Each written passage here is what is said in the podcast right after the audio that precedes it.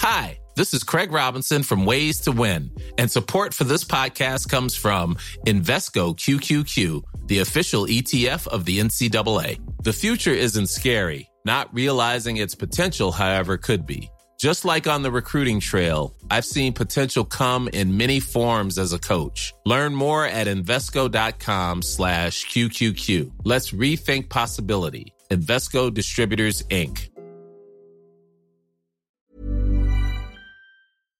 Economic relationships. Esta negociación del Tratado de Comercio. And we cannot afford a billionaire class. México no se ha acabado. que siete países a los cuales decirles es que el país me han está escuchado decirlo anteriormente. No nos volverán a sacar. Decisiones con Susana Sáenz. Hola, yo soy Susana Sáenz y en este episodio de Decisiones platiqué con Arturo Zaval, presidente de Nexus Capital y uno de los pioneros en el private equity en México. Arturo lo conocí hace un año en un evento de capital privado y he coincidido con él en varios foros. Es un empresario que tanto él como su fondo son muy reconocidos y lleva muchos años apostando por México. Creo que es una persona que siempre está tratando de conectar a la gente para hacer alianzas. Conversé con él de los retos que enfrenta el capital privado ante esta desaceleración y crisis global y en la parte personal nos compartió cuál ha sido la transacción más importante que ha hecho en su carrera. Acompáñenme. Decisiones con Susana Sáenz. Hola Arturo, ¿cómo te va? Muy bien, Susana, muchas gracias. Buenas tardes. Espero ustedes estén bien y se estén cuidando. Gracias, creo que andamos en las mismas. Arturo, me gustaría empezar con el panorama global y local que estamos enfrentando. Tú eres uno de los pioneros en capital privado en México, más de 22 años en la industria. ¿Te había tocado ver una coyuntura de este tipo? Bueno, no, eh, definitivamente no. Yo en mi época previa a Capital Privado fui banquero. Me tocaron algunas crisis, ya no las digo porque revelo la edad, pero sí vimos, eh, tuvimos eh, crisis fuertes. En Capital Privado, pues cuando arrancábamos como Nexus en 1998 nos tocó la primera crisis, que era la crisis de Rusia, de Brasil, de los emergentes. Eh, de ninguna manera con esta dimensión. La segunda gran crisis vino eh, internacional, por supuesto, fue la crisis hipotecaria en Estados Unidos 2008, 2009, 2010, eh, pero ninguna con la connotación y la coyuntura que se presenta en esta, de una crisis tan profunda global. Se ha este, escrito muchísimo sobre la profundidad, eh, se habla de que no la había habido en muchos países de este tamaño desde la Segunda Guerra Mundial, y estamos hablando de hace casi 70 años. Eh, ninguna crisis de esta, perdón, esta dimensión A y B de esta profundidad. En el caso particular de México, además, pues tenemos eh, dos añadidos. El primero, eh, pues todo el cambio de, de, filosofía de la administración propició pues eh, una no baja, pero sí duda de inversión extranjera, punto número uno. Y punto número dos, pues un, un segundo año que vamos a tener una economía eh, que va a la baja. Entonces, la coyuntura de mercados internacionales tan afectados, con un mercado nacional eh, pues frenado por el COVID, pero no solo eso, sino muy afectado hacia futuro, eh, no, nunca la había visto. ¿Cuáles son los mayores retos que, que, ves para el capital privado en México hacia adelante? Dices que pues las mayores afectaciones vienen hacia el futuro. Mira, el capital privado contempla tres ciclos. Primera, pues conseguir los recursos, de tener a los inversionistas que de alguna suerte tengan la, la visión de mediano plazo que implica el capital privado. Nuestro negocio es de años, por lo menos. Eh, por supuesto que hoy, hoy eh, levantar recursos, fondeo para México es, es, difícil porque no olvidemos que compites con el resto del mundo y con otras economías por esos recursos. Eh, ese, por lo tanto, sigue siendo el reto número uno. El reto número dos eh, tiene que ver con uh, todo el tema de, de, en qué industria eh, estás y si volteo hacia adelante en la habilidad o capacidad de sacar la bola de cristal y atinarle a aquellas industrias que tengan, que demuestren la mejor, uh, mayor resiliencia en esta etapa de, de, de, digamos, de rebote, si es que lo hay, y B, que tengan mayores expectativas de crecimiento en, en los plazos en los que el capital privado invierte en mediano plazo. Eh, esa es, eh, la, te diría, la segunda, la segunda gran eh, dificultad. Y la tercera, y no la quiero olvidar, es eh, los, los fondos de capital privado somos inversionistas temporales. Entonces, por definición, entramos, tratamos de agregar valor y después salimos. entonces, el mercado de venta de las participaciones de las propias empresas o de listados en su momento es el, el, el tercer reto. ¿no? Entonces, una, el fundraising, la segunda, eh, a qué industria y a qué empresa le puedo apostar. Y la tercera, cómo y cuándo me salgo que son retos tradicionales de la industria, pero que se ven amplificados en esta crisis. ¿no? Sí, y en estos momentos, ¿cuáles serían tú las empresas que verías atractivas? Sé que eh, no tienes una bola de cristal, pero ¿qué industrias quizá en estos momentos podrían ser una oportunidad? Ay, caray, pues mira, esa es la pregunta más difícil que yo creo que muchos de nosotros nos estamos haciendo. Eh, indudablemente las industrias que tienen que ver con, telecomunicaciones están en una posición privilegiada. Lo que tiene que ver con comercio electrónico, eh, además de este, de este brinco o de esta exacerbación por esta temporada de confinamiento, no solo en México, sino en muchos países que el comercio electrónico y las, eh, entregas a domicilio pues, han pululado por necesidad eh, y supongo que es un fenómeno que pues, se normalizará después.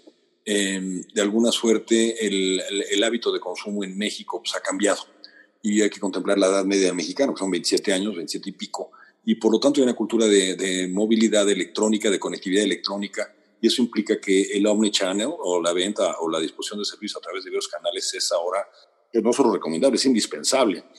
Entonces, todo lo que tenga que ver con, um, con um, productos o servicios que tengan la potencia de ser vendidos a través de estas modalidades, eh, por supuesto es otro ramo en el cual puedes invertir. El tercero tiene que ver con las exportaciones, esto no es nuevo, eh, pero todo aquel producto que pueda ser manufacturado en el país y que, entre comillas, viaje bien, es decir, que no acapare grandes volúmenes en su transporte, pues siguen siendo bienes que, que pueden ser muy atractivos para la, para la inversión eh, un ejemplo clásico es la industria automotriz. A nosotros no nos encanta porque implica también una concentración muy fuerte de clientes, pero por el otro lado, pues sabemos que son cuestiones que viajan bastante bien y déjame ser muy cínico, ¿no? Si viajan mejor de México al, al mercado americano y canadiense, de lo que viajarían desde Asia, pues ahí hay un volumen en, costo de transporte, hay un margen adicional que es eh, del cual se, se, cuelgan, digamos, muchas de las cadenas de suministro de los supply chains que ves en esta región. Ahora, pasando a tu trayectoria, cuéntanos cómo te metes a este mundo del private equity en México y cuál ha sido, por ejemplo, la transacción más importante que has realizado. Pues mira, encantado. Yo estuve muchos años en bancos, eh,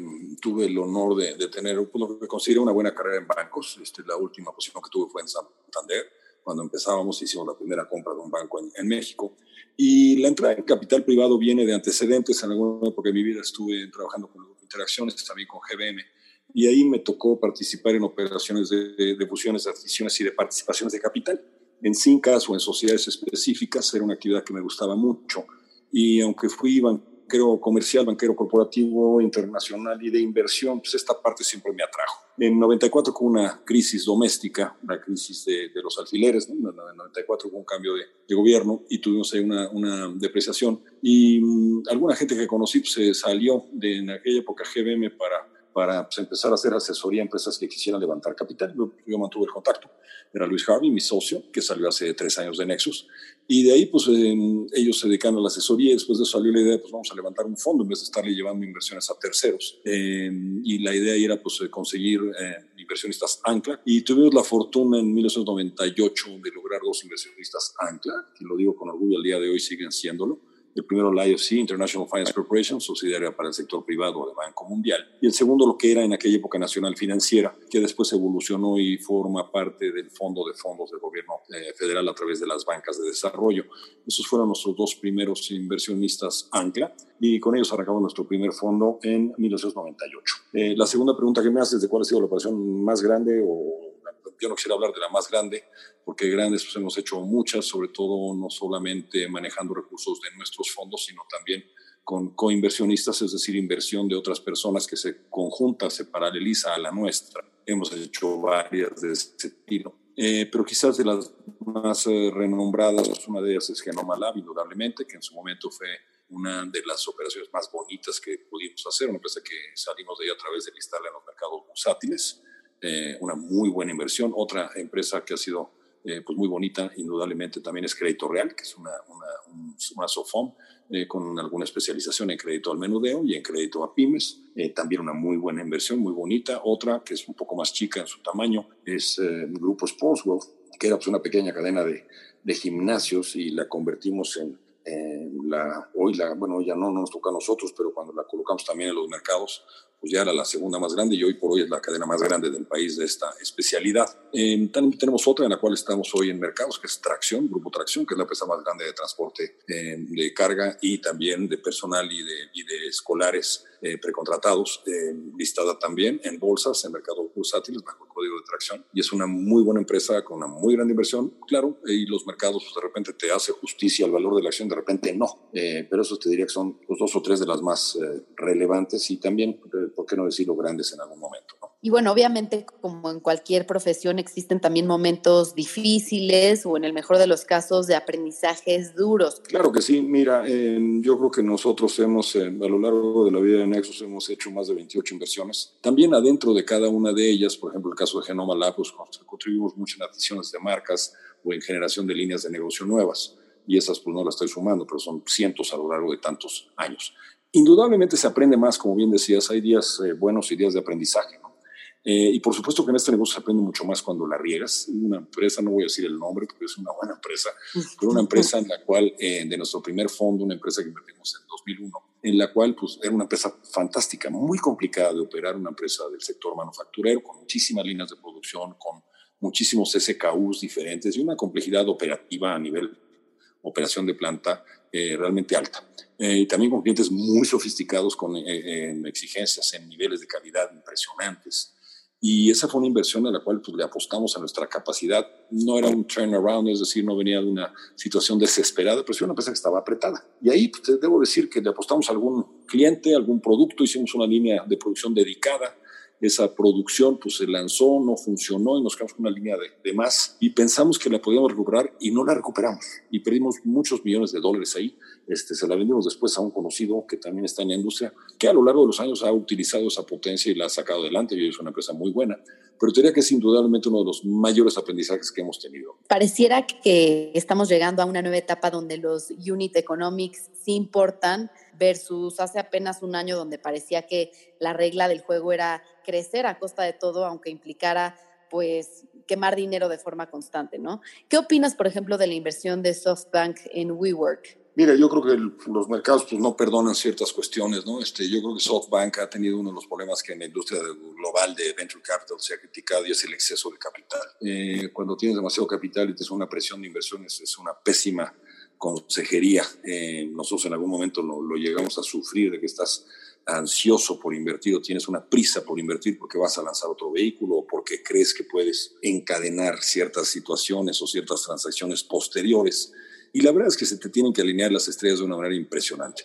El caso de WeWork yo creo que es muy relevante porque WeWork marca eh, su mercado natural, pues ya lo sabemos, es un mercado de entrepreneurs o de emprendedores individuales eh, o empresas muy pequeñas en las que de alguna suerte se pueda eh, mantener ese estatus de operación flexible y versátil, ahorrándose, entre comillas, por muchos costos de una infraestructura. Yo creo que la, la asunción de un WeWork, de que ese mercado es infinito, eh, pues tiene una parte, en mi opinión, errónea, eh, cuando tú ves los puntos de equilibrio de que WeWork renta o compra un inmueble y entonces tiene que tener, eh, como tiene una prima sobre la renta que paga o el costo del capital de lo que compra, tiene que colgar, colgar una prima a los, a los usuarios, pues llega un momento en el que el modelo es finito y tiene lo que se llama un churn, es decir, tiene que tener por fuerza una renovación de usuarios. Y esa renovación de usuarios es la que es muy delicada. Cuando estás en una economía en crecimiento, como ha sido el ciclo americano en los últimos años, pues lo que te falta son oficinas. Hiring for your small business? If you're not looking for professionals on LinkedIn, you're looking in the wrong place. That's like looking for your car keys in a fish tank. LinkedIn helps you hire professionals you can't find anywhere else, even those who aren't actively searching for a new job but might be open to the perfect role. In a given month, over 70% of LinkedIn users don't even visit other leading job sites. So start looking in the right place. With LinkedIn, you can hire professionals like a professional. Post your free job on linkedin.com slash people today. Cuando estás en una, en una economía de crecimiento, lo que te sobran van a ser oficinas.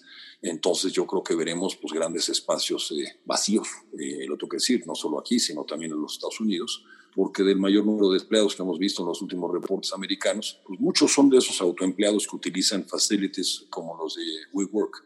Eh, y vamos, es un nombre, pero hay otros que están en la misma circunstancia. Eh, y por supuesto que, vamos, hay muchos negocios que solamente funcionan muy bien en mercados al alza, en mercados en crecimiento. Y cuando, y cuando de alguna suerte la cosa se aprieta, eh, pues tienes un problema. Voy a acabar de comentar con una sola frase. Pues todo, hemos visto que salvo el tema de familia, niños y ruidos, de repente, pues también se trabaja muy bien desde casa, eh, lo cual hace un poco evidente la no necesaria eh, obligatoriedad de irte a un WeWork. Ese es un tema que hoy está siendo evidente. Totalmente de acuerdo. Creo que después de esta contingencia que estamos enfrentando va a cambiar totalmente, eh, creo que el modelo de negocio de este tipo de, de empresas. Es correcto. Y bueno, ¿por, ¿por qué crees que en México no hemos visto un unicornio? ¿Lo ves posible en el corto y mediano plazo? Se habla mucho de estas empresas que han despegado en Silicon Valley y en otros mercados, pero en México, ¿qué es lo que hace falta para, para, que, para detonarlos? Mira, voy a, voy a contestártelo ligándolo al comentario pasado. Cuando tienes un exceso de dinero, eh, de repente pues hay, hay, hay eh, inversiones a unas valuaciones que personalmente me cuesta mucho trabajo. ¿no? Hace unos meses estuve en Nueva York en una conferencia y me tocó con alguno de estos megafondos, eh, uno que ya citaste, y le había metido mil millones de dólares a una compañía de entregas. Y yo me acuerdo que le preguntaba a este hombre, que pues, era un agente de alto nivel, y ¿qué va a hacer esta empresa con el billion dollar? ¿no? Eh, porque la verdad es que esa capacidad de deployment en una empresa de cierto tamaño pues, es increíblemente compleja. Y, y, cuando tienes exceso de dinero, pues también se hacen muchas tonterías y muchos errores. Pero bueno, ese es un mal ejemplo. Buenos ejemplos, yo creo que en México hay potencia de unicornios, por supuesto que creo en ellos. Nada más que tenemos que ser muy claros. O sea, ¿cuál es el uniqueness de un unicornio? ¿Es la evaluación? ¿O es que realmente el negocio sea eh, creciente, sostenible, eh, sustentable y que a la larga sea rentable, porque esa es la gran diferencia. Eh, una cosa son valuaciones eh, en un Excel, en el Excel pues todos somos ricos, eh, y otra es la, realmente el crecimiento del valor de una empresa. Yo creo que hay un caso que sobrepasa a todos dos casos. Uno, Alibaba, con probablemente una comisión del gobierno chino, nunca se ha precisado. Pero el caso más claro es el de Amazon. Amazon es una empresa que me perdió dinero durante muchos años, muchísimos. Eh, hoy, pues Amazon es, es lo que es y maneja más de la mitad de la venta de comercio electrónico en los Estados Unidos. Y unos cuantos años en México, pues ya trae ventas este, bastante relevantes. ¿no? Entonces, ¿ese es un unicornio? Pues no lo sé. Este, también en el, en el mundo de VC que conocí cuando fui presidente de AMSCAP y mantengo muchos amigos en él, es un mundo en el cual pues, el unicornio se intenta lograr en valuaciones, ¿no? Y, y, hay que tener cuidado sobre si al final del día un startup o una empresa de reciente creación o con poca antigüedad tiene una ruta hacia la sustentabilidad. Eh, la idea de mantener un negocio con pérdida continua, pues eh, numéricamente, matemáticamente es imposible. Y es imposible porque hay un momento en que los inversionistas se cansan. Y ahí es donde viene el contrasenso de, de, una empresa que es un grandísimo, grandísimo proyecto y suena de maravilla, pero que no gana y no gana y no gana y no gana. Entonces hay alguna falla en el modelo. Yo pienso que en la medida en que los, uh, los startups o los uh, early stage tengan la potencia de crecimiento y reciban los recursos adecuados, indudablemente veremos algún unicornio este, mexicano, ¿no? Me choca el nombre de unicornio porque tiene algo de y eso es algo que no me gusta. Déjame darte una historia que es pública. Cuando nosotros invertimos en Genoma Lab, es una empresa que la inversión que hicimos nosotros equivalía a un valor, después de nuestra inversión, de 50 millones de dólares. Y la estamos cuatro años después valiendo más de 700. ¿Eso es un unicornio? Pues no lo sé lo que sí sé es que es una de las mejores inversiones en capital privado. También otra connotación que no me gusta, aparte de lo mitológico del unicornio, es que forzosamente se la liga a Venture Capital. ¿Y por qué?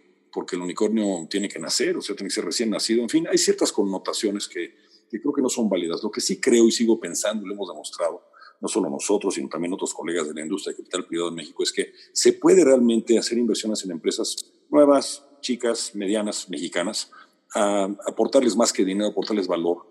Y, y, con, la, con la administración adecuada son empresas que llegan a ser de clase mundial.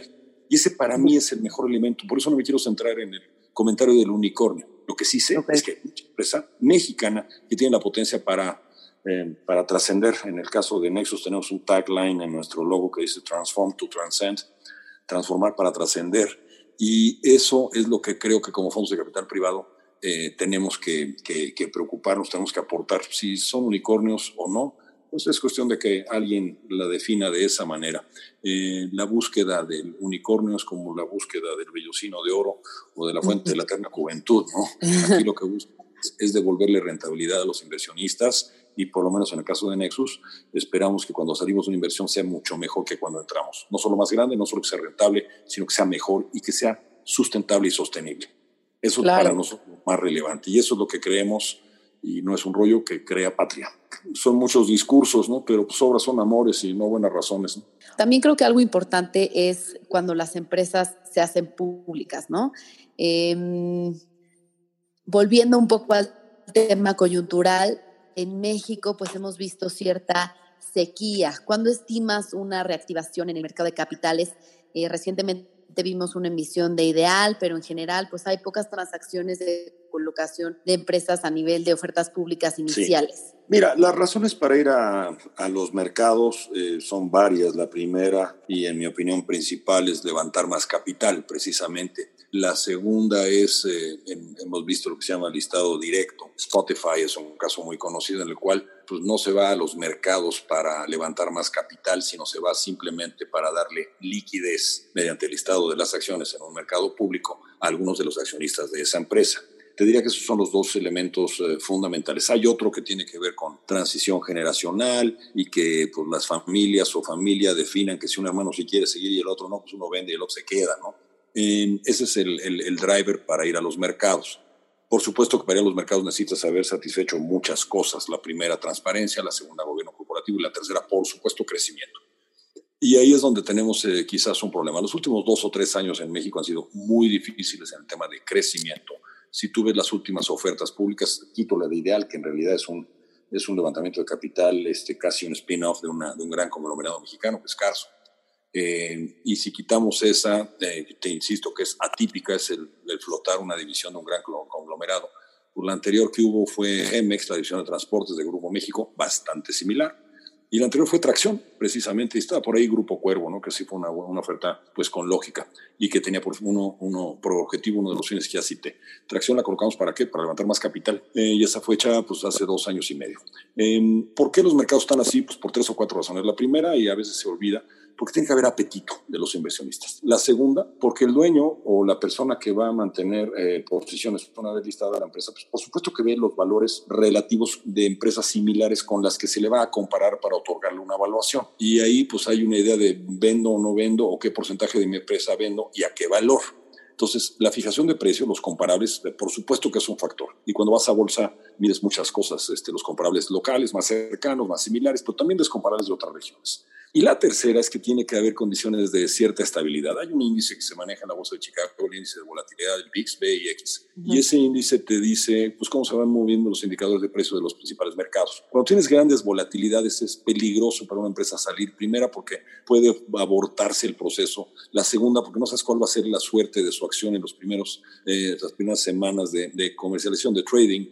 Entonces eso inhibe a, a, los emisores, a las empresas y a los colocadores a, a ir adelante. Y un cuarto elemento, pues tiene que haber demanda. Tiene que haber demanda para las acciones de una empresa. ¿no? Eh, si tú tienes una empresa que es, eh, hay dos tipos de empresas, ¿no? las de crecimiento y las que van a rendir un dividendo, dividend yield y las de growth. ¿no? Eh, y si tú tienes una empresa que tiene una enorme potencia de crecimiento, seguramente tendrás a un precio atractivo mucha demanda. Ese factor o esa correlación entre una demanda a un precio atractivo es la que a veces es muy difícil voy a hablar mal de los emisores un minuto, siendo nosotros uno de ellos, pues de repente tenemos expectativas, tenemos unas expectativas de precio que no corresponden a la realidad que el mercado desea. Por supuesto, el comprador, el inversionista, pues siempre quiere lo más barato. Entonces ahí es donde entras al juego de oferta y demanda, ¿no?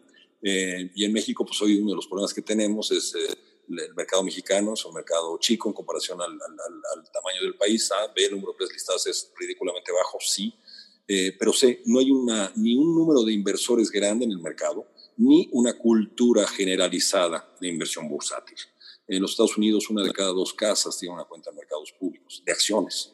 En México, el número de cuentas, un reporte que vi hace un par de días, eh, apenas empieza a llegar a 300 mil. Y eso gracias a muchos programas, en particular de Viva, eh, que han hecho que el número de cuentas crezca a cerca de 40 o 50 mil cuentas en los últimos 12 a 18 meses. Pero ese número no se había movido en 20 años.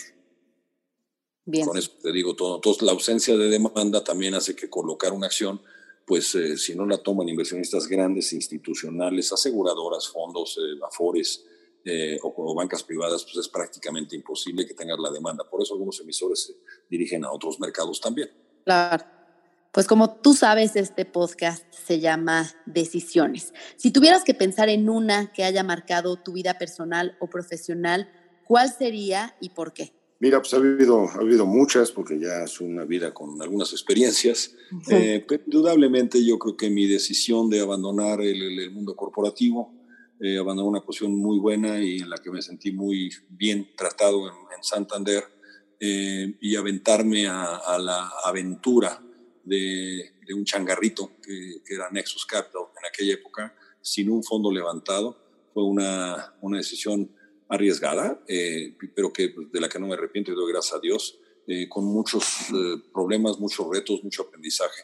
Pero diría que esa es una decisión que, por supuesto, que marcó mi vida. Y, y además añado dos cuestiones. La primera, pues enfrentando las cosas con actitud, creo que no hay obstáculo. No es que creo porque crea que se puede dar, no creo firmemente en que con actitud no hay obstáculo que no pueda ser superado. Algunos más rápido, otros más despacio. Y lo segundo, algo que es impresionante y que lo estamos todos viviendo, es el aprendizaje continuo, el mantenerte fit, el mantenerte actualizado, el mantenerte eh, al día y tratar de estar en la punta, tratar de estar en la cresta de una ola, es algo que para mí sigue siendo sustancial y que en Nexus tratamos de, de vivir. Te pongo un ejemplo tonto y muy actualizado. Hace tres meses nadie sabía qué demonios era Cisco WebEx o Microsoft Teams o Zoom. y hoy, pues todos los que trabajamos en, en, en grupos, claramente sabemos conectarnos a una conferencia, una videoconferencia en grupo. Ese es un ejemplo de una metodología de aprendizaje continuo y uno que tengo muy cierto es que eh, todos los días aprendemos, aprendemos mucho y una de las bendiciones de la industria que está privada es que conoce a una gente muy buena, muy capaz, eh, muy potente, entonces los aprendizajes son enormes y continuos, claro, existiendo de nuevo la actitud para absorberlos. Pues muchas gracias por platicar con nosotros en este podcast de decisiones, Arturo. Muchas felicidades por tu carrera y por ser un inversionista que ha apostado por tantos años en México, sabiendo que tiene un gran potencial. Al contrario, suena gracias a ti y felicidades por este nuevo podcast tuyo. Todo un gracias. hito también, ¿vale? Muchísimas gracias. Gracias, Susana. Buenas tardes. Si te gustó este podcast, recuerda suscribirte en Spotify, Apple Podcast o en mi canal de YouTube. Califícalo y comparte. También me puedes mandar tus comentarios o propuestas de a quién te gustaría que entrevistara en mis redes sociales. En Instagram y en Twitter me encuentras como arroba suscience y en Facebook diagonal suscience3. Nos escuchamos el próximo miércoles.